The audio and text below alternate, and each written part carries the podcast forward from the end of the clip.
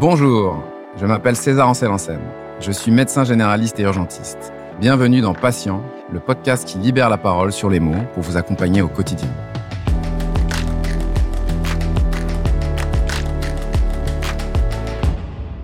L'endométriose profonde.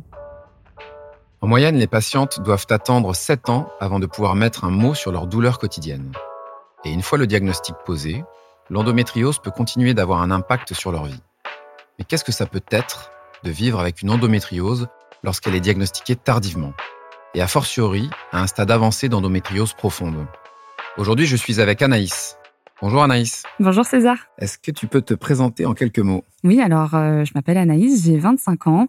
Je travaille dans une enseigne de décoration et d'ameublement et je suis atteinte d'endométriose profonde. Anaïs, qu'est-ce que c'est l'endométriose? Alors, c'est une maladie gynécologique féminine qui touche euh, une femme sur dix. C'est en fait la présence de tissus euh, semblables à de l'endomètre en dehors de la cavité du coup euh, de l'utérus et qui se développe sur les organes, pas que les organes génitaux, ça peut monter sur le diaphragme, les intestins, le péritoine et dans certains cas même jusqu'au cerveau. Donc ça vient tapisser les organes en créant euh, bah, plus ou moins de symptômes en fonction des femmes et des atteintes et des profondeurs des atteintes. Pour ce qui te concerne, c'est quoi tes symptômes à toi en rapport avec l'endométriose? Alors, il y a plusieurs symptômes. C'est aussi venu crescendo chez moi. Au début, j'en avais presque pas, mis à part des règles douloureuses. C'est d'ailleurs un peu le cliché de l'endométriose. On assimile ça souvent à des règles douloureuses ou abondantes. Mais l'endométriose, c'est pas juste une histoire de règles en réalité, parce qu'on parle de symptômes de troubles urinaires, de troubles digestifs, de douleurs durant les rapports sexuels, des douleurs quand on va aux toilettes, une fatigue chronique, des douleurs qui descendent dans les jambes, qui remontent aussi jusque dans les épaules. Donc en fait, tout ça, ça englobe aussi l'endométriose. Toi, ça a commencé donc à, l'âge de 12 ans, où tu as commencé à avoir des douleurs. C'est ça. Et euh, les douleurs, en fait, tu t'es aperçu tout de suite qu'il y avait quelque chose qui allait pas ou, tu t'es dit euh, ben non mais c'est les règles c'est normal d'avoir mal parce que c'est les règles? C'est très tard que je me suis dit qu'il y avait un problème même trop tard au final. Lors de mes premières règles en fait c'est vrai qu'on nous formate beaucoup en étant plus jeune à nous dire que les premières règles sont douloureuses que c'est normal que ce soit abondant faut le temps que le cycle se fasse. À plusieurs reprises j'ai alerté euh, à plusieurs reprises on m'a emmené euh, aux urgences ma maman m'a emmené aux urgences pour des grosses douleurs, des douleurs qui pour moi me semblaient anormales au point de ne pas pouvoir marcher ou d'être pliée en deux. Mais encore une fois, on en revenait au même point de dire que c'était normal de banaliser la douleur, qu'il ne faut absolument pas banaliser.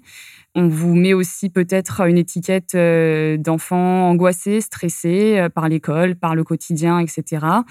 Et du coup, on s'occupe plus du côté euh, psychologique, du ressenti et non pas de ce qui se passe réellement à l'intérieur. Tu as vu, j'imagine, des spécialistes, des gynécologues. Oui. Et euh, tu dirais que tu as vu combien de médecins ou de spécialistes avant qu'on mette un mot sur ta pathologie? On parle de 9 ans d'errance médicale, ouais. Mais comment tu vis cette période pendant 9 ans? Qu'est-ce que tu te dis à ce moment-là, toi? Bah, C'est les montagnes russes, parce qu'en fait, euh, en tant que femme, on sait même plus où on a mal au bout d'un moment.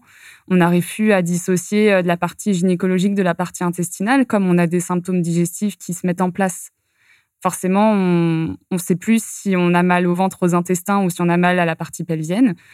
Donc, euh, forcément, on commence à consulter des gastro-entérologues aussi, euh, en se posant les bonnes questions. Euh, en allant consulter une gastro-entérologue, on va me diagnostiquer un syndrome de l'intestin irritable qui, lui, oui, est bien présent. Mais donc, du coup, moi, pendant toutes ces années, je me suis convaincue que c'était uniquement le syndrome de l'intestin irritable qui me rendait malade comme je l'étais. Donc j'imagine qu'à ce moment-là, en fait, tu as le diagnostic d'intestin irritable, donc il y a une prise en charge spécifique qui est faite, mm. avec probablement un régime alimentaire. C'est ça. Est-ce que ça a amélioré les choses, ce régime alimentaire? Oui et non. Sur certaines périodes, euh, ça allait, sur d'autres, non. Je voyais bien que quand j'arrivais sur euh, la période de mes règles, ça redevenait encore compliqué. Et puis on se rend compte que bah, les symptômes, certains symptômes s'installent de plus en plus, dont les douleurs durant les rapports sexuels, des douleurs qui descendent vraiment très fort dans les jambes et des douleurs pelviennes qui s'intensifient et on finit par se dire mais non là c'est pas juste intestinal c'est pas possible quoi. Ta pathologie en fait elle s'étend en fait. Exactement. Et elle s'aggrave. C'est ça. Et donc ce retard euh, de diagnostic finalement fait que la maladie s'étend en fait. C'est exactement ça. D'où l'importance d'être diagnostiqué en temps et en heure si je puis dire parce que plus c'est pris en charge tôt et plus on arrive à maîtriser la pathologie. Même si on n'en guérit pas aujourd'hui, le but, c'est de pouvoir justement la prendre en charge à temps et de pouvoir éviter euh, cette étendue de dégâts-là. Donc, après cette période, euh, on va dire, d'exploration ou de diagnostic euh, gastro, en fait, Qu'est-ce qui a fait le diagnostic? C'est la période de confinement qui a été très compliquée pour moi. J'avais une mauvaise alimentation, beaucoup de stress dû au Covid, à tout ce qui se passait. L'atmosphère, l'environnement, je pense que pour tout le monde était déjà assez pesant, très angoissant.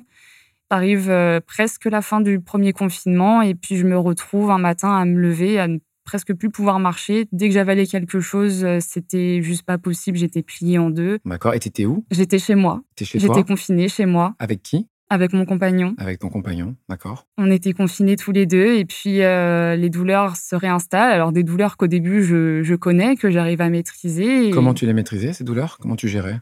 J'avais du doliprane, du spasfon. Euh, sauf que bah, arrivé à ce jour-là, en fait, le doliprane et le spasfon ne faisaient plus rien et je savais plus quoi faire. On n'est jamais passé à quelque chose de plus fort. T'es jamais passé à, par exemple, des associations avec du tramadol, de la codéine. Si, à l'heure actuelle, je suis avec de l'opium. À l'heure actuelle, mais à cette époque-là, en fait. À cette époque-là, non, pas encore. On mettait de l'antadis sur les douleurs euh, de règles.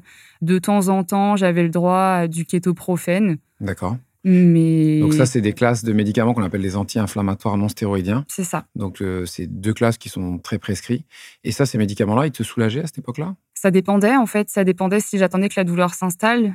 Aujourd'hui, j'ai appris à anticiper ma douleur et à savoir un petit peu à quel moment ça peut se, se dégrader. D'accord. Mais auparavant, non. En fait, comme personne ne savait ce que j'avais, forcément, on se contentait de doliprane et de spasfon. On est en plein Covid, donc là, ça va pas. Tes crises, elles se sont aggravées. Tu réussis plus à marcher quasiment. Et donc, comment ça se passe pour le diagnostic? Est-ce que tu peux nous raconter? Euh, On m'emmène une première fois aux urgences, un petit peu euh, de force. Mes parents encouragent mon compagnon à m'emmener vite aux urgences. De force parce que tu avais peur que ça reparte dans le même scénario initial où tu allais aux urgences et où... Alors non, c'était surtout le fait, comme on nous avait vendu le Covid euh, très dangereux, etc., je pour moi, j'avais pas ma place à l'hôpital tout de suite, en fait. Pour moi, les urgences, elles n'étaient pas euh, destinées à moi à ce moment-là. Tu t'estimes quoi? Pas assez souffrante pour aller euh, aux urgences? En fait, pour moi, je n'étais pas prioritaire sur euh, tout ce qui se passait en, termes de pandémie, quoi. Donc, tu vas à reculons, finalement, on insiste et tu vas donc. C'est ça. Je me retrouve une première fois aux urgences, je décris mes symptômes.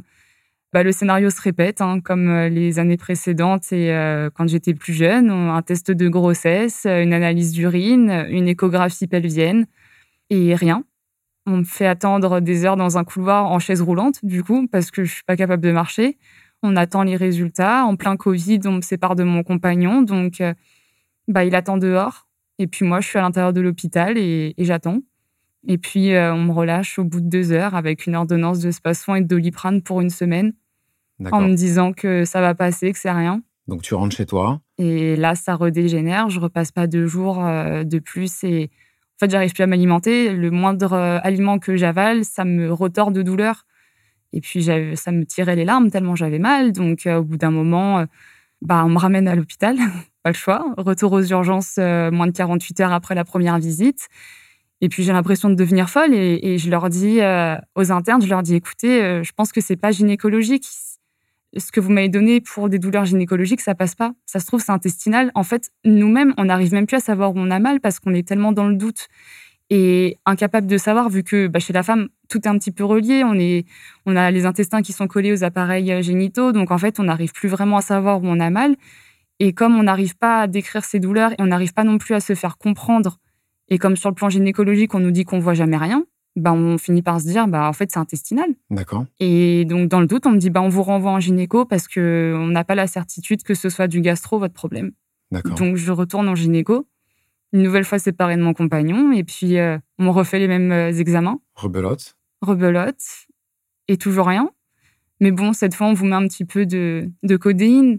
Ça vous aidera davantage. Et à cette époque-là, est-ce qu'on te dit, euh, c'est peut-être dans la tête, ou est-ce qu'on te parle de ton moral? Est-ce qu'on te demande si tu es anxieuse? Est-ce que comment ça se passe? L'étiquette de l'anxiété, je l'ai eu beaucoup plus jeune lorsque j'étais étudiante. On remettait beaucoup mes douleurs, ma fatigue sur euh, l'école, le stress de l'école, etc.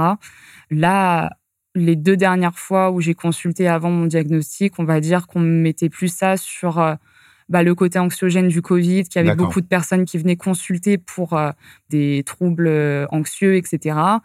Et puis c'est vrai qu'en fait, même nous, on finit par se persuader que c'est au final, c'est peut-être euh, pas réel et que c'est peut-être dans notre tête aussi parce qu'on ne voit jamais rien. C'est une histoire qui s'éternise en fait, ça s'arrête jamais. Et Comment est-ce qu'on va faire ce diagnostic alors? Il se passe que euh, on a un médecin de famille euh, il y a quelques années qui consultait encore, euh, c'était notre médecin traitant.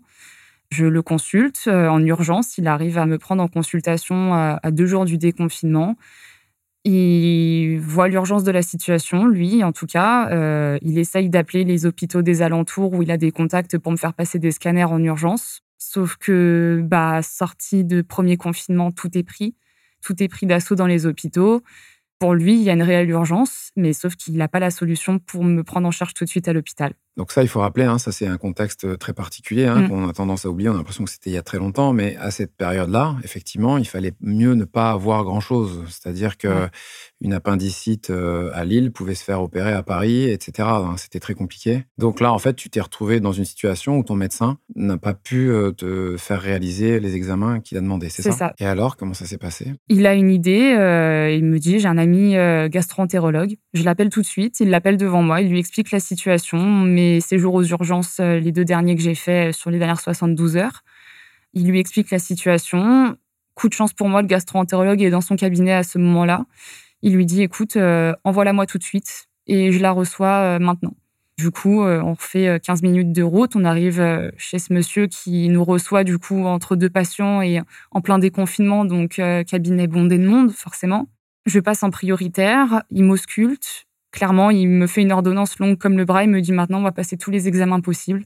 Donc, on passe par une analyse des selles, analyse d'urine, prise de sang, euh, batterie complète. On passe au bloc opératoire euh, trois jours après pour euh, fibroécoloscopie. Il voit rien à part une petite hernie atale. Il me dit c'est impossible d'avoir de telles douleurs pour une petite hernie atale de cette taille-là. Il me dit il me reste un dernier examen et après je vous dirai le fond de ma pensée. Donc je passe une entéro-IRM exactement pour voir le dernier intestin qu'il pouvait pas voir. Et puis tombe la conclusion de cette IRM et rendez-vous dans son cabinet et là il me dit ça y est, euh, on a fait tous les examens. Maintenant, je, suis quasiment sûre de moi. Pour moi, c'est une endométriose et je vais vous faire un courrier pour euh, vous, rediriger vers votre gynécologue. Donc, en fait, une entéro-IRM, pour un peu expliquer, l'entéro-IRM, c'est une IRM spécifique d'une certaine partie du tube digestif. Et en fait, toi, ton diagnostic, il a été fait donc sur une localisation de ton endométriose sur le tube digestif, c'est bien ça? Pas du tout. En fait, euh, lui, il voulait éliminer toutes les pistes gastro. D'accord. Il a tout balayé en examen et en fait, comme il ne voyait rien, même à l'antéro-IRM, il n'a rien vu euh, sur le plan gastrique. Ben, en fait, en termes de symptômes de tout ce que je décrivais, lui, il s'est dit, c'est sûr que c'est de l'endométriose en fait. D'accord, c'est-à-dire qu'il n'avait même pas de signe objectif à l'imagerie, et lui, en fait, il fait ce qu'on appelle un diagnostic euh, de déduction. De déduction, en fait. Il a éliminé en médecine ce qu'on appelle les diagnostics différentiels. Il a tout mm. éliminé, il a fonctionné par élimination. Et donc il dit, moi, je pense que c'est une endométriose. C'est exactement ça en fait. Lui, il avait surtout peur de se retrouver face à une tumeur ou de choses comme ça en fait. Et donc du coup, il m'a adressé un courrier euh, vers mon gynécologue du coup. Et donc là, qu'est-ce qui se passe? Je me fais rironner, littéralement. Je lui tends ce courrier en lui expliquant bah, les déboires des dernières semaines, euh, les douleurs, euh, etc. Que j'ai vu du coup un gastro-entérologue qui m'a prise en charge, que sur le côté gastro, il ne se passe rien. Puis lui, oui, me rit au nez en me disant bah non, enfin, c'est pas possible. Il me dit venez me voir, allongez-vous si vous voulez, je vous fais une pelvienne et je vous montre vous verrez qu'il n'y a rien. Pour expliquer un petit peu, c'est que les diagnostics, habituellement, ils se font sur deux types d'examens, l'échographie pelvienne et l'IRM. C'est ça. Et donc lui, sachant qu'il ne voit rien sur l'IRM, il se dit qu'il aurait vu quelque chose sur l'échographie pelvienne, c'est ça, non? En fait, euh, lui, il part du principe que il sait tout lire, alors qu'il faut savoir que tous les gynécologues ne savent pas lire l'endométriose ou la déceler. Et euh, au même titre qu'un radiologue, hein, un radiologue qui n'est pas formé sur de l'endométriose ne verra pas l'endométriose à l'image. Et c'est exactement ce qui se passe, d'autant plus que moi, mes atteintes sont postérieures. Donc, encore une fois, il n'aurait rien pu voir à l'échographie pelvienne. Et c'est là euh, toute la problématique, on va dire. Donc forcément, oui, il me l'a fait, cette échographie pelvienne. Hein. De toute façon, je suis plus un écho près. Hein, euh. Ce que tu dis, c'est hyper important, en fait. C'est-à-dire que c'est un examen qui est opérateur dépendant, en fait. Et ça, tu le sais maintenant, mais c'est que effectivement, quand on veut faire un diagnostic d'endométriose. Maintenant, les choses se sont, j'espère, un peu améliorées. On va avoir l'occasion d'en parler, mais il y a des réseaux, en fait. Il y a des réseaux de radiologues et de personnes qui sont spécifiquement formés au diagnostic radiologique de l'endométriose. J'ai compris ensuite. Donc, en effet, il me fait cette échographie pelvienne en me disant, vous voyez, vous n'avez rien. Mais si ça peut vous rassurer, je vous prescris une IRM pelvienne et comme ça, vous verrez par vous-même qu'il n'y aura rien. Donc j'accepte. Je lui dis de toute façon, autant aller au bout des choses. J'étais si mal depuis des semaines que pour moi, il fallait absolument aller au bout de tout ça. Heureusement qu'il l'a prescrit. Oui, heureusement aussi. Ouais. Et je lui dis par contre, euh, je dis si vous pouvez m'orienter vers euh, un centre ou quelque chose où je peux me rendre, parce que j'avais bien compris que là, ça commençait à se gâter et que si je tombais pas sur quelqu'un de compétent, ça allait encore euh, reprendre le cycle infernal de je tourne en rond, quoi. Et donc, il m'indique le centre de Bachaumont à Paris 2. Je prends rendez-vous. J'ai une chance, je pense, hors norme. J'ai un créneau sous trois semaines, alors qu'on est en Ouais. plein déconfinement. Ce qui est, oui, une chance inouïe, ouais. Je me retrouve euh, aller en plein Paris. Tu arrives dans un centre IRM euh, donc spécialisé en endométriose. On te fait remplir un papier.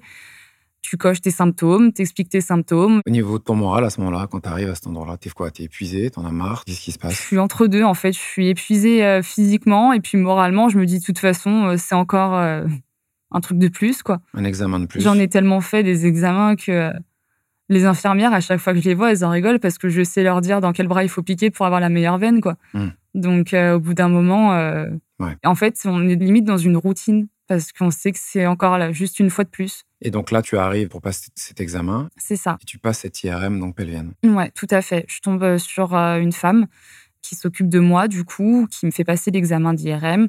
Ce que j'ai trouvé bien par rapport à d'autres établissements, c'est que là, j'ai passé l'IRM et j'avais les résultats tout de suite après avoir passé l'IRM. Il n'y avait pas besoin d'attendre un certain délai pour obtenir des résultats. Donc, on m'a gardé euh, peut-être 10 minutes de plus dans une salle en attendant euh, le compte-rendu et j'ai été convoquée, du coup, dans le bureau euh, de l'échographe. Je pense que c'est... Du radiologue, ouais. Ouais, du radiologue. Ouais. Et donc, du coup, bah, cette femme euh, m'annonce qu'en effet, euh, elle voit quelque chose à l'imagerie et qu'elle a pu poser un diagnostic. Et que du coup, euh, les suspicions étaient les bonnes parce que, en fait, je suis atteinte d'endométriose profonde avec l'atteinte euh, du coup de l'arrière de l'utérus et des ligaments hétérosacrés. Donc, pour l'instant, euh, j'en suis à, très peu d'atteintes de la façon dont c'est annoncé.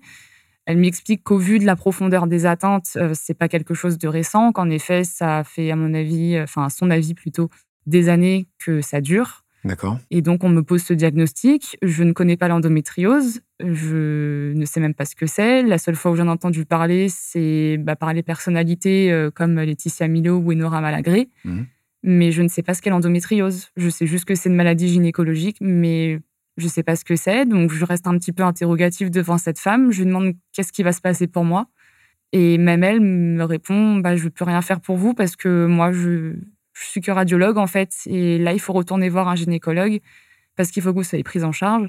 Sauf que bah, je retourne voir ce gynécologue, mais je sais que ce sera la dernière fois que je le verrai. quoi. Et t'y vas? J'y vais juste par satisfaction pour lui mettre la feuille sous le nez. Et alors, qu'est-ce qui se passe hein? La seule chose qui sort de sa bouche, c'est Ah.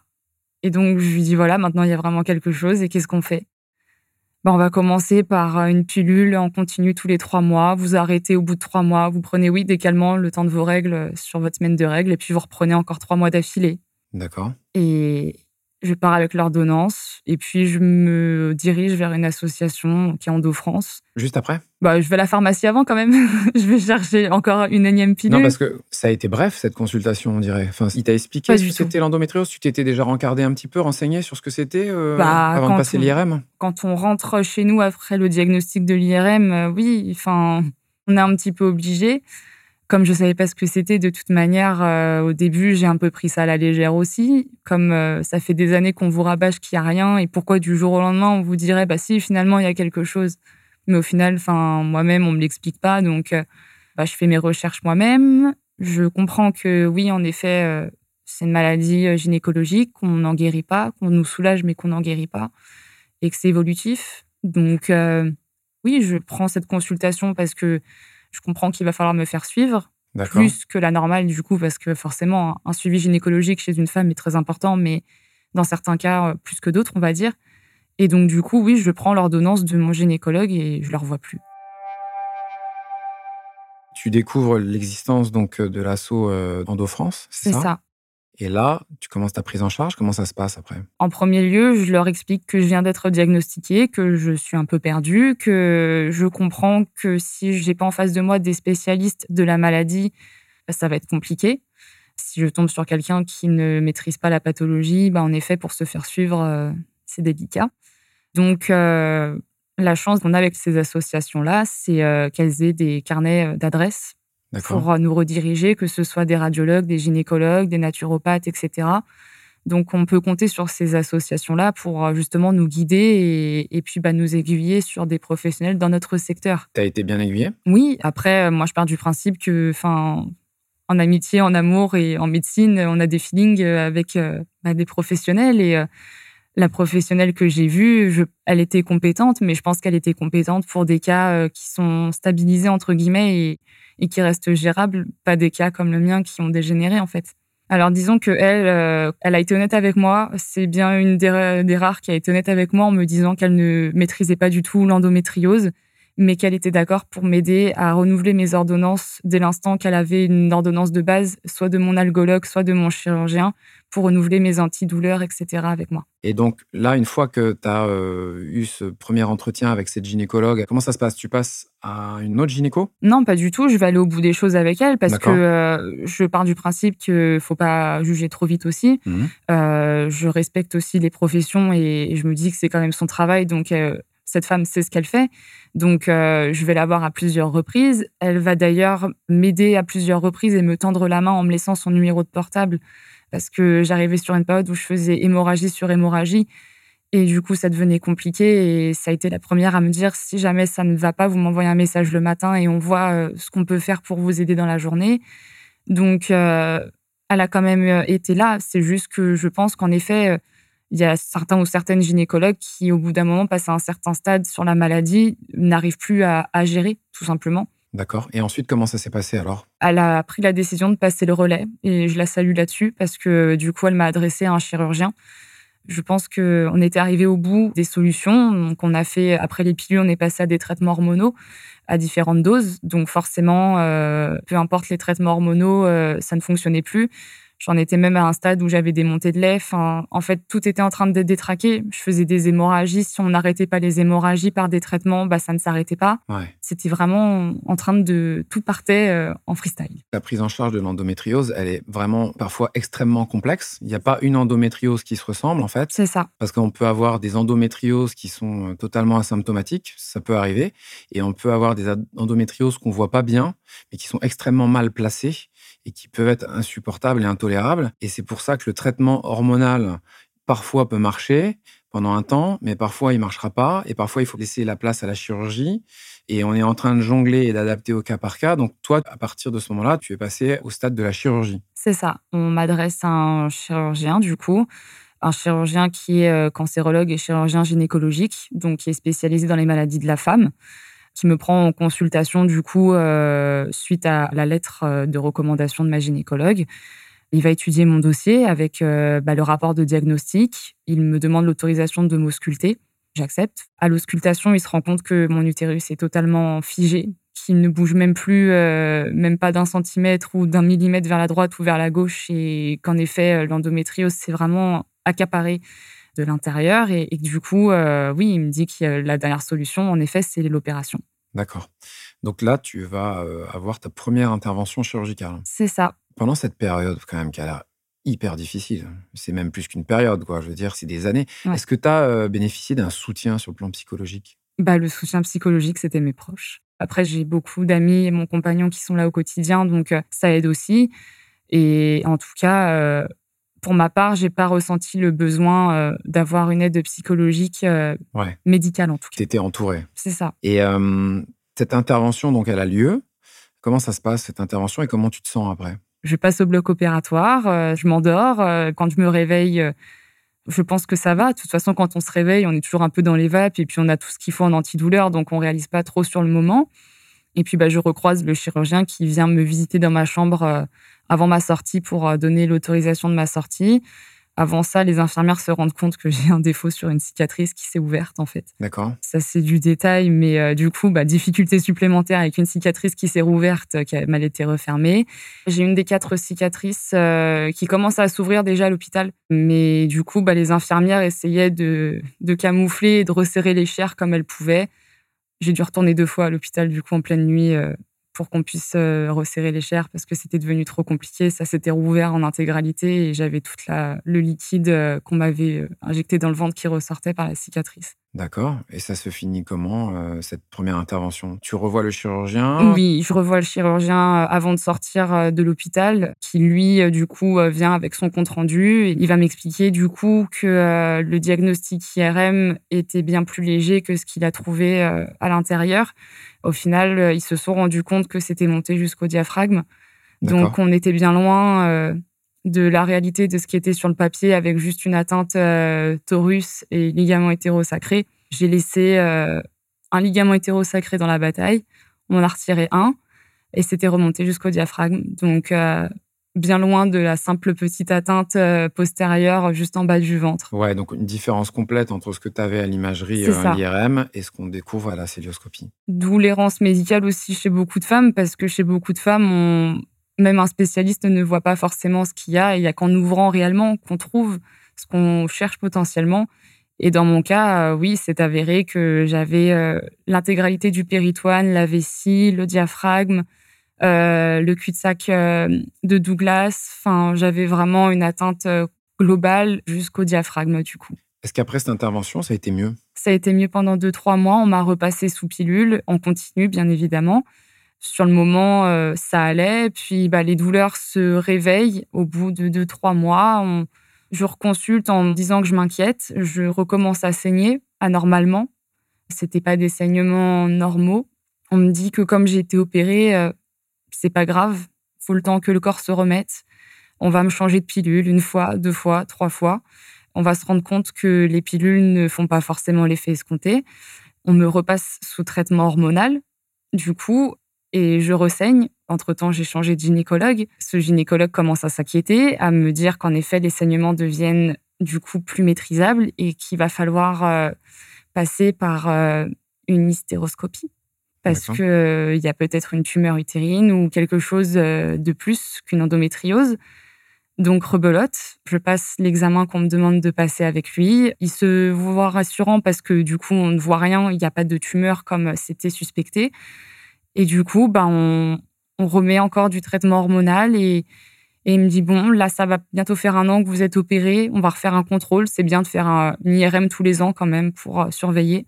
Et du coup, euh, encore une mauvaise expérience qui s'offre à moi, on va dire. On me dit que j'ai pas les résultats tout de suite, donc euh, ok, j'accepte la réponse. Et en plus de ça, je me retrouve avec une feuille avec à la fin écrit RS. C'est tout. Donc je me dis en fait, voilà ce que je vaux. Un simple RAS. Qu'est-ce qui se passe par la suite? Tu fais quoi alors? Bah au début, je baisse les bras, je me dis bon, ok, c'est juste moi en fait, c'est rien d'autre c'est pas grave. Mais le prescripteur, il va voir ce compte rendu, la personne qui a prescrit l'examen? Non, pas tout de suite parce que j'ai quelques semaines de battement avant le rendez-vous gynéco avec les résultats. Et donc, je reste un peu de marbre et puis, euh, bah, on est un peu défaitiste et ouais, je baisse les bras. Je me dis, bon, euh, bah, s'il y a rien, il y a rien, quoi. Donc, euh, je saigne sans raison, c'est comme ça. J'ai mal sans raison et puis voilà. Puis, au bout d'un moment, je me mets un peu un coup de pied au cul et puis je me dis, bon, contact Endo France, vas-y. Je leur envoie un message, je leur explique la situation. Je dis là, euh, je suis un peu dans une impasse. J'ai mes symptômes qui reviennent euh, un peu en décuplé et puis je, fais des hémorragies à répétition. Si on m'aide pas à les arrêter, je saigne deux, trois mois en continu, quoi.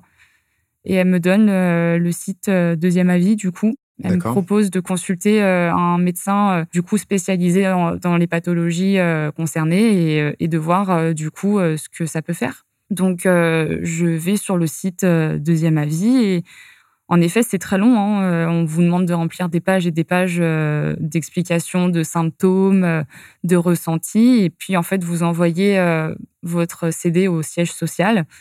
Et moi, en l'occurrence, mon dossier a atterri à l'hôpital Pompidou à Paris par, du coup, un radiologue. Tout a été réétudié. Donc, la dernière IRM repasse euh, entre les mains de ce médecin à Pompidou. Oui, c'est-à-dire que les images sont réinterprétées. C'est ça, exactement. Il va me rendre un compte-rendu euh, bien plus complet et bien plus détaillé que son confrère, avec une récidive d'endométriose sur euh, toutes les atteintes opérées, plus des lésions évolutives. Donc du coup, bah là, c'est un peu la douche froide, parce que je suis à moins d'un an post-opératoire.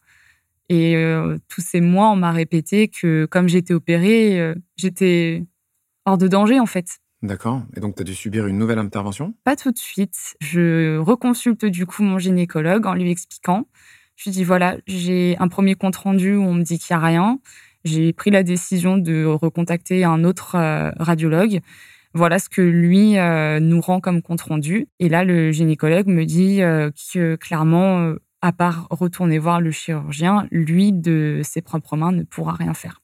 Donc, je retourne voir mon chirurgien que j'ai pas vu depuis un an chirurgien qui est très étonné de me voir, qui m'avoue que d'habitude, les patientes qu'il opère, il ne les revoit pas. Donc, euh, il est un petit peu stupéfait. Je pense qu'il me croit qu'à demi-mot au début, parce que pour lui, ça lui paraît tellement gros que pour lui, c'est juste pas possible. Donc, euh, je me fais réausculter euh, à sa demande. Je repasse des analyses, un bilan sanguin, etc. où en effet, le marqueur tumoral marque souvent l'endométriose. Donc, du coup, le marqueur était relevé. Donc, euh, on repartait sur un marqueur euh, en hausse qui signifiait qu'en effet, euh, il y avait un problème à l'intérieur. On essaye un nouveau traitement. Et puis, il me dit, on se revoit à la rentrée. On fait le point. Et si ça va pas mieux, il s'excuse. Mais il me dit, je suis désolé, il va falloir réopérer si ça va pas mieux. Et donc, à l'intervention, ça a donné quoi? Du coup, on retourne euh, au bloc opératoire parce que forcément, le traitement ne fait rien. On retourne au bloc opératoire et cette fois, c'est encore pire que la première. Et ils se rendent compte que, en fait, l'évolution a été bien plus importante euh, en moins d'un an qu'en neuf ans d'errance médicale. On se rend compte que tout a récidivé, mais en plus de la récidive, mes trompes et mes ovaires qui étaient propres jusque-là ne le sont plus. Donc ça commence à se gâter pour moi. Je leur laisse mon dernier ligament hétérosacré donc, on me fait l'ablation totale des ligaments hétérosacrés. On me retire le cul-de-sac recto-utérin, qui lui aussi est totalement euh, attaqué par l'endométriose. Donc, on me coupe euh, tous ces petits organes-là. Et on m'explique que là, ça va commencer à être plus compliqué que prévu au final. On me garde à l'hôpital euh, avec mes perfusions et puis euh, vers 21h30, 22h, je vois le chirurgien qui revient dans ma chambre et moi pour moi, il était rentré chez lui en fait et il me dit que non, il était encore au bloc opératoire mais qu'il pouvait pas rentrer chez lui sans m'avoir vu parce qu'il fallait vraiment qu'on discute euh, de vive voix ensemble et qu'il m'explique un peu tout ce qui se passe. Il ne comprend pas l'évolution si rapide. Ça a flambé. Exactement. Et donc, sa problématique à lui, c'est euh, déjà de savoir si j'ai un désir de grossesse immédiat. C'est pas le cas. J'ai pas de désir de grossesse immédiat. Donc, euh, il me dit que la dernière solution qui s'offre à lui, ça va être euh, de me placer sous ménopause artificielle par injection. Il reconnaît qu'il faut apprendre de ses erreurs, que le travail qui a été effectué la première fois avec le suivi en amont n'a pas été nécessaire en fait, euh, clairement, hein, euh, de but en blanc, euh, je suis encore un peu sous l'effet de l'anesthésie, mais on me fait clairement comprendre que c'est soit je fais un essai bébé tout de suite, oui. soit je me fais piquer. Voilà. En gros, c'est les deux solutions. Et qu'est-ce que tu décides? Ben, Forcément, j'ai pas envie de faire un enfant par défaut, et donc la solution, bah oui, c'est de prendre la ménopause artificielle et de me faire injecter ces hormones-là. Donc ça, c'est le traitement que tu as actuellement? Tout à fait. Et là, actuellement, comment ça se passe avec ce traitement? J'arrive à la fin du traitement. Forcément, je suis à cinq mois, plus de cinq mois post-opératoire, donc euh, ça commence à se compliquer. J'ai revu mon chirurgien en consultation euh, il y a peu de temps. Les effets commencent déjà à, se remanifester. Enfin, la ménopause commence à toucher à sa fin, donc forcément, euh, à l'intérieur, ça commence à se réveiller. On m'a bien expliqué qu'il fallait que je m'attende à avoir un mois de juin un petit peu compliqué fin mai, début juin, euh, relativement compliqué avec la fin d'effet euh, du traitement. Mais c'est-à-dire que le traitement hormonal va s'arrêter? Tout à fait. Et qu'est-ce qu'ils expliquent là-dessus? Ils pensent que ça devrait aller avec ce traitement-là? Lui, en fait, euh, a pour objectif de mettre toutes les chances de son côté pour faire en sorte de stabiliser au mieux. D'où à chaque fois le croisement de deux traitements par moment pour justement éviter que je me retrouve sans rien du jour au lendemain. Là, pour l'instant, ça va. Pour l'instant, ça va. J'ai des douleurs, mais ça se gère. Comme traitement pour les douleurs, tu es toujours sous paracétamol ou, ou kétoprophène, comme t'expliquais, ou tu as des choses plus fortes comme de l'opium ou... À l'heure actuelle, oui, j'ai des cachets d'opium. J'alterne entre opium et kétoprophène, du coup, parce qu'un doliprane ou un spasson ne me font plus rien aujourd'hui. D'accord. Et ça, tu le prends à la demande de temps en temps. Tu prends de l'opium et du kétoprophène, c'est ça? C'est ça, pour m'aider à mieux tenir au travail, pour m'aider en fin de journée euh, quand les douleurs deviennent trop importantes. Donc euh, oui, j'ai toujours sur moi mes, ma petite pharmacie. Là, donc, euh, vu tout ce que tu as raconté, on peut quand même s'imaginer l'impact que la maladie a eu sur ta vie, en fait. Mm. L'endométriose, ça a changé beaucoup de choses, j'imagine. Ouais. Au niveau de ton travail, par exemple, comment ça se passe? Au niveau du travail, j'avais un métier de bureau il y a encore trois ans de ça. Maintenant, je suis euh, sur un autre métier. euh, je suis dans le commerce, donc du coup, je travaille debout. C'est déjà euh, plus jouable pour moi. Au vu de mes atteintes, euh, quand euh, je suis assise toute la journée, c'est ingérable parce que du coup, ça appuie euh, fortement sur les atteintes et ça les rend très douloureuses. Ma directrice de magasin a fait en sorte d'adapter mon poste pour les journées où c'est un peu plus compliqué que d'autres. Elle est au courant euh, de ma situation, elle connaît mon parcours et d'elle-même, euh, voilà, elle m'a proposé et, et demandé qu'il n'y ait pas de tabou entre nous et que je sois amène de lui dire le jour où ça va pas, qu'elle puisse justement adapter euh, ma position de travail et mes conditions de travail. Donc, tu es bien accompagné par ton entreprise. Ouais, tout à Tu as fait. vu la médecine du travail aussi? Je l'ai caché à la médecine du travail parce que quand j'ai commencé euh, à travailler euh, dans cette enseigne, je l'ai caché à tout le monde. Je voulais pas que ça se sache, D'accord. comme je l'ai caché euh, au début à tout le monde d'ailleurs. euh, Et là, maintenant, tu l'as encore caché ou pas? J'ai pas revu la médecine du travail depuis. Mais maintenant, euh, oui, tout le monde le sait. Tout le monde sur mon lieu de travail le sait. Ça se passe très bien parce que du coup, on arrive très bien à anticiper bah, les problèmes que je peux avoir en termes de douleur, de fatigue, etc.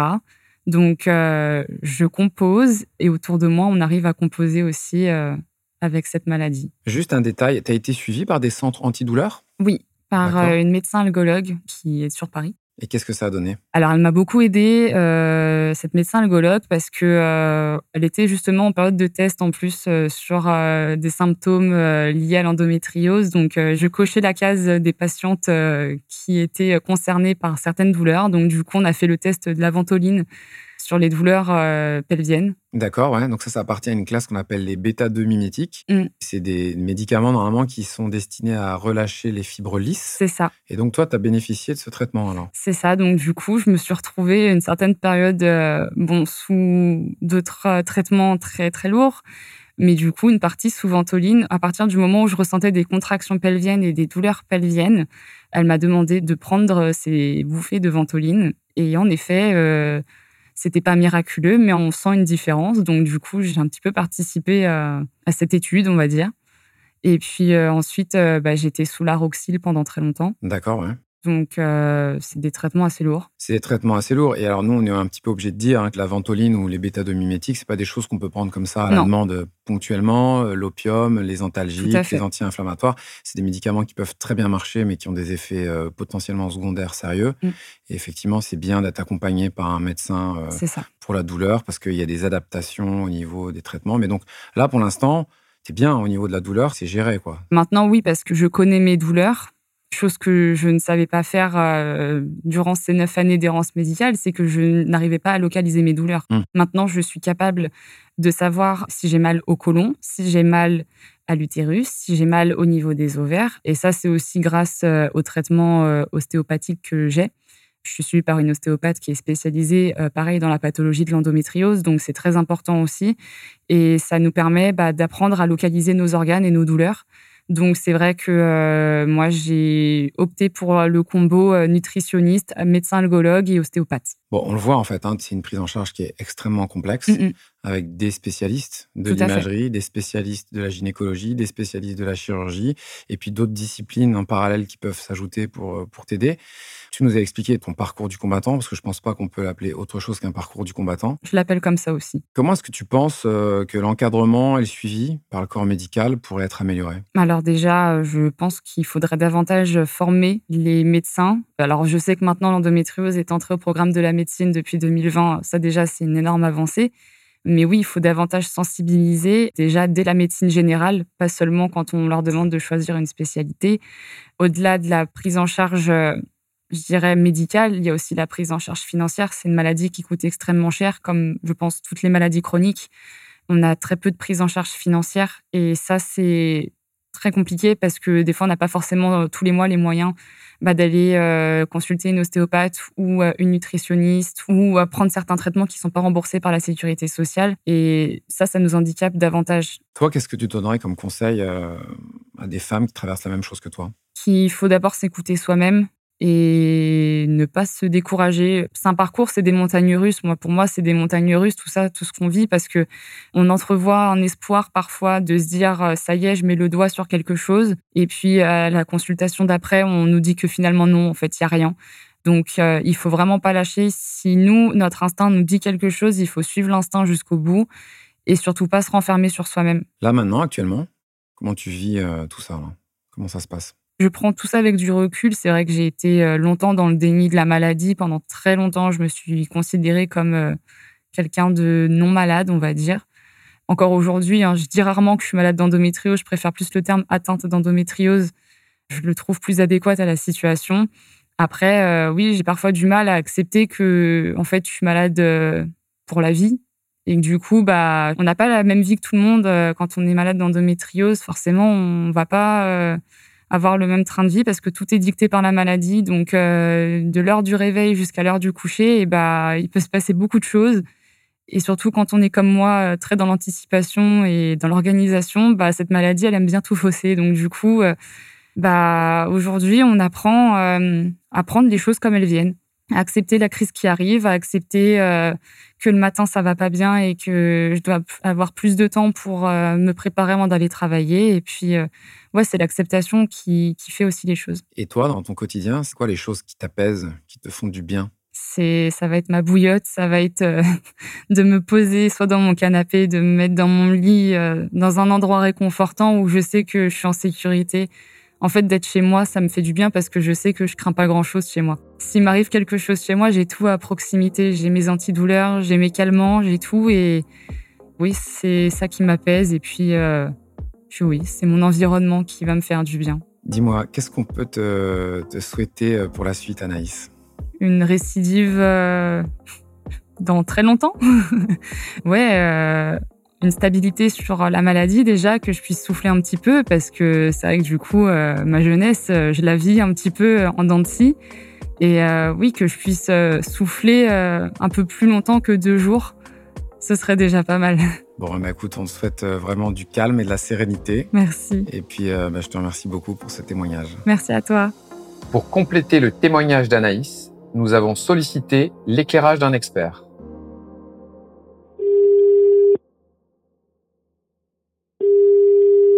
Allô Jean-Marie, bonjour. Bonjour César. Bonjour Jean-Marie. Est-ce que tu peux te présenter en quelques mots? Oui, euh, je suis Jean-Marie Livel, gynécologue sur la côte basque depuis très longtemps et depuis un peu plus de deux ans, euh, gynécologue chez Livy en téléconsultation. Jean-Marie, est-ce que tu peux nous dire, euh, déjà en introduction, qu'est-ce que c'est l'endométriose? Alors, l'endométriose, tout d'abord, l'endomètre, c'est le tissu qui tapisse l'intérieur de la cavité utérine.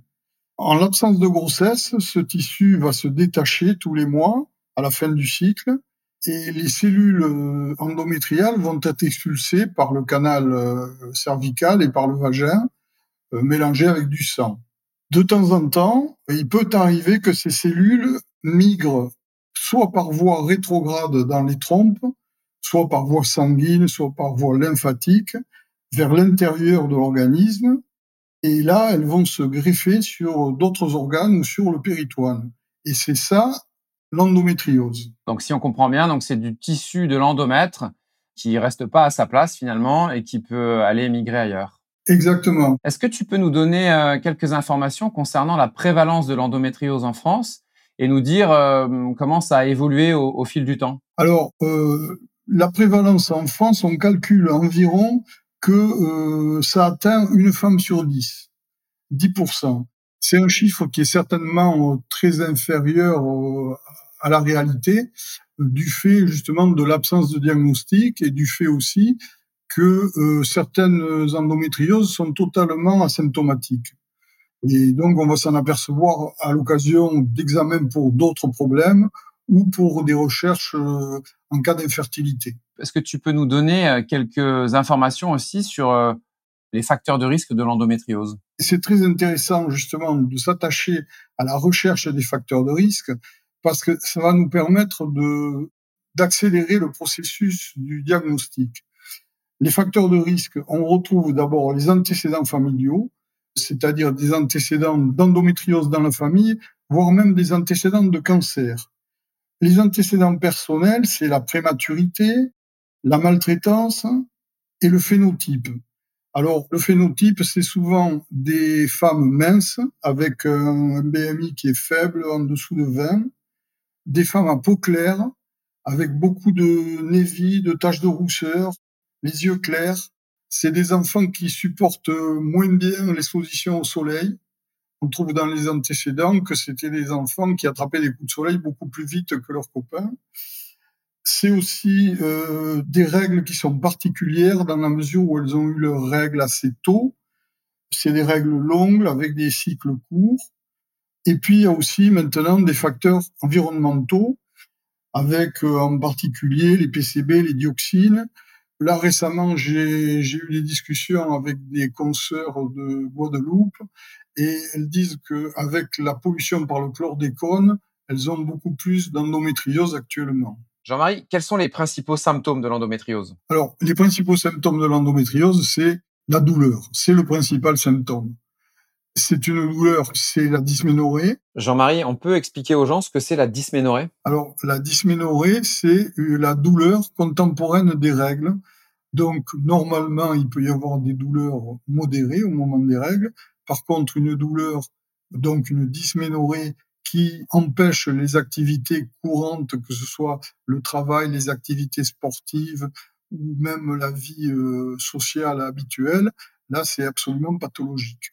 Euh, mais c'est aussi des douleurs en dehors des règles, c'est des douleurs euh, au moment des rapports sexuels, c'est des douleurs au moment de la défécation, au moment de la miction. Donc c'est ça surtout, c'est la douleur pelvienne et la douleur abdominopelvienne souvent. Il y a aussi une description parfois de troubles digestifs. Alors, il peut y avoir des troubles digestifs avec euh, même des rectoragies en fonction de la position des nodules d'endométriose qui peuvent être au niveau du côlon, du rectum. Dis-moi, euh, Jean-Marie, j'aimerais bien qu'on parle du diagnostic. On parle euh, souvent du retard du diagnostic vis-à-vis -vis de l'endométriose avec des chiffres qui varient entre 7 et 10 ans. L'endométriose, comment ça se diagnostique? Alors justement, d'ailleurs c'est ce qu'on voit très bien dans le dans l'histoire d'Anaïs. On voit qu'il y a un retard considérable de diagnostic. Alors d'abord, il y a un phénomène culturel. Les règles sont douloureuses, on pense que c'est normal, que les règles sont douloureuses, que la douleur est consubstantielle de la condition féminine. Euh, donc euh, c'est assez normal. D'ailleurs, on voit maintenant, par exemple, chez nos voisins espagnols, qu'on donne systématiquement des jours d'arrêt tous les mois pour les règles. C'est quelque chose qui est confortable pour les femmes, mais de notre côté, ça veut dire, oui, ben, on considère que les règles, elles doivent être douloureuses. Ce qui est absolument faux. Hein. Normalement, les règles peuvent être gênantes, mais pas douloureuses au point d'arrêter le travail, le sport, toutes les activités physiques tous les mois. D'autre part, il y a une attitude médicale qui veut que on fasse un diagnostic sûr avant de prendre en charge une pathologie. Ce diagnostic, on l'a vu, donc c'était un diagnostic histologique qui passait donc obligatoirement par la célioscopie ou par d'autres interventions chirurgicales qui permettaient un prélèvement. On a aussi des diagnostics par l'imagerie, mais l'absence de lésions visibles ne veut pas dire absence d'endométriose. Donc on est plutôt maintenant, je pense, on va plutôt vers le test du canard. Euh, si ça ressemble à un canard, ça nage comme un canard et ça fait coin-coin, c'est un canard. Et bien là, c'est pareil. Si une femme a mal au moment de ses règles, a mal au moment des rapports, et si en plus elle coche certains des items qu'on a vus, avec euh, de nombreux névis, des taches de rousseur, euh, des coups de soleil, des règles plus longues, des cycles plus courts, eh bien, on peut considérer que c'est une endométriose et il faut le prendre en charge comme une endométriose. Oui, c'est ça le piège. Le piège, en fait, c'est d'être faussement rassuré parfois par euh, des examens normaux, comme tu disais l'échographie ou l'IRM, donc finalement, euh, le diagnostic, il est d'abord euh, clinique. Il est clinique, il est basé surtout en fait sur l'écoute de la patiente. Et on voit que par exemple dans le cursus d'Anaïs, elle n'a pas été entendue. Ouais. Jean-Marie, j'aimerais qu'on parle du traitement d'endométriose. Quelles sont les principales options de traitement et comment est-ce qu'elles varient en fonction de la gravité ou de la localisation de la maladie? Alors, le traitement, c'est un traitement préventif. Il y a une prévention primaire, c'est-à-dire que dès qu'on pense qu'il y a une possibilité d'endométriose, il va falloir déclencher une aménorrhée, façon à éviter que tous les mois, la réaction inflammatoire augmente. L'aménorrhée, juste pour les gens qui nous écoutent, l'aménorrhée, donc c'est l'absence de règles. Exactement, exactement. Donc ça, c'est le traitement à mettre en place dès qu'il y a une suspicion euh, diagnostique, c'est ça? Voilà. Et en plus, je dirais que bon, quand on a quelqu'un qui tous les mois euh, reste deux jours au lit, euh, par exemple, qu'elle ait une endométriose ou qu'elle n'ait pas d'endométriose, on est bien obligé quand même de prendre en charge ce symptôme. Bien sûr. Donc, je pense que dans ce cas, la mise en place d'une aménorrhée, c'est vraiment le traitement de base et que ça, c'est le traitement médical, je dirais préventif primaire. Il y aura également des traitements médicaux post-chirurgicaux pour éviter les récidives. Plus le traitement est fait précocement et plus il est efficace. D'où l'intérêt d'intervenir dès qu'on a un doute sur la possibilité d'une endométriose. Et tu peux nous dire quelques mots sur les indications chirurgicales de l'endométriose? Les indications chirurgicales, on essaie au maximum de les limiter actuellement, mais on n'y arrive pas toujours. Les indications chirurgicales, c'est quand on a des lésions qui sont tellement importantes, qui ont tellement évolué, que le seul fait de l'aménorrhée ne va pas les améliorer et qu'on va avoir des douleurs permanentes, euh, des saignements permanents. Et quand la chirurgie est obligatoire, il faut savoir que malheureusement, il y a des récurrences extrêmement fréquentes puisque en gros, on peut dire qu'il va falloir réintervenir dans 10% des cas au bout d'un an, 25% au bout de deux ans et 45% à cinq ans. Donc la chirurgie n'est pas forcément quelque chose qui va régler le problème. Pour mémoire, Marilyn Monroe a été opérée sept fois. Et il y a le traitement aussi de la douleur. Est-ce que tu peux nous dire quelques mots là-dessus? Alors le traitement de la douleur, il va s'ajouter au, traitement hormonal qui va entraîner une aménorrhée. Ce traitement de la douleur, il va... Euh, alors, si on arrive en début de pathologie, si on arrive à obtenir une aménorrhée, le seul fait de ne pas avoir de règles va entraîner une sédation de la douleur. D'accord. Euh, autrement, si on laisse les choses euh, évoluer, on va avoir dans l'endométriose, on va avoir deux types de douleurs. On va avoir d'abord une douleur physiologique qui est une douleur qui est proportionnelle à l'inflammation, qu'on peut mesurer euh, avec l'échelle EVA traditionnelle, qui est l'échelle euh, donnée par le ministère des anciens combattants des USA. Donc on compte de 1 à 10. Et ça, c'est la douleur qui est dès le début et qui est due à l'inflammation. Ensuite, on va avoir une douleur chronique parce que l'axe récepteur de la douleur va se sensibiliser et du coup, cette douleur, elle va devenir disproportionnelle. C'est-à-dire que le seuil douloureux va être abaissé. Ça veut dire que, par exemple, rien qu'en euh, se touchant à peine le, le bas-ventre, elles vont avoir mal, ou en mettant un tampon, elles vont avoir mal. La diffusion dans l'espace de la douleur va être augmentée. Donc elles vont sentir des douleurs qui peuvent être au niveau de l'utérus, mais au niveau, ça peut être des douleurs digestives, ça peut être des douleurs urinaires, on ne sait plus trop où ça fait mal, c'est tout le pelvis qui est douloureux. D'accord. Et puis il y a une diffusion dans le temps. Donc on le comprend, hein. là il y a un intérêt vraiment majeur à diagnostiquer tôt, à dépister le plus tôt possible pour pas justement devoir arriver à ces euh, états un peu extrêmes qui relèvent euh, quasiment de ce que tu décris comme une consultation de la douleur euh, qu'on peut voir parfois à l'hôpital. Est-ce que tu peux, pour terminer, nous donner des informations concernant les perspectives d'avenir pour la prise en charge de l'endométriose Est-ce qu'il y a du nouveau? Actuellement, on est en train de tester des micro-ADN dans la salive. Alors, on ne sait pas exactement si ce serait un diagnostic de l'endométriose ou un diagnostic de l'inflammation. Mais encore une fois, je pense que quand ça ressemble à une endométriose, il faut la prendre en compte comme une endométriose. Et au niveau des perspectives de traitement, il y a déjà tout l'arsenal classique de l'hormonothérapie, euh, qui sont, c'est la contraception hormonale euh, combinée, c'est-à-dire la pilule, mais prise soit en continu, soit sur des cycles de trois mois, euh, soit des progestatifs, comme le dienogeste. Pour la chirurgie, on peut parfois la remplacer avec de la radiologie interventionnelle, c'est-à-dire des ultrasons qui vont détruire les zones ciblées. Et puis euh, la toxine botulique aussi est à laisser.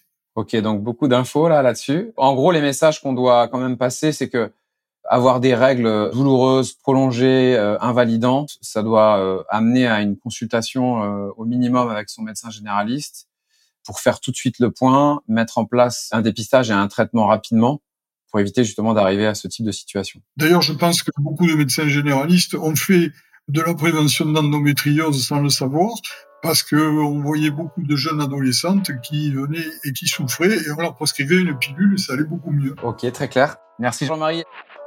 Merci à toutes et à tous de nous avoir suivis. N'hésitez pas à partager cet épisode autour de vous. J'espère que la parole d'Anaïs vous a autant aidé que moi à comprendre davantage cette pathologie encore trop souvent minimisée. Je remercie encore chaleureusement Anaïs de nous avoir confié son histoire. J'espère que certaines et certains d'entre vous auront trouvé du réconfort et de la force à travers ce témoignage. Si vous souhaitez aller plus loin, je vous recommande ces associations. Endo France, Endo Mind, Endo Girls en Outre-mer ou encore Endo Action. Et pour plus d'informations pratiques, le site de référence est celui d'Info Endométriose. On se retrouve dans deux semaines, même jour, même heure, pour entendre une autre histoire de patient. En attendant, je vous dis à très vite et surtout, prenez soin de vous.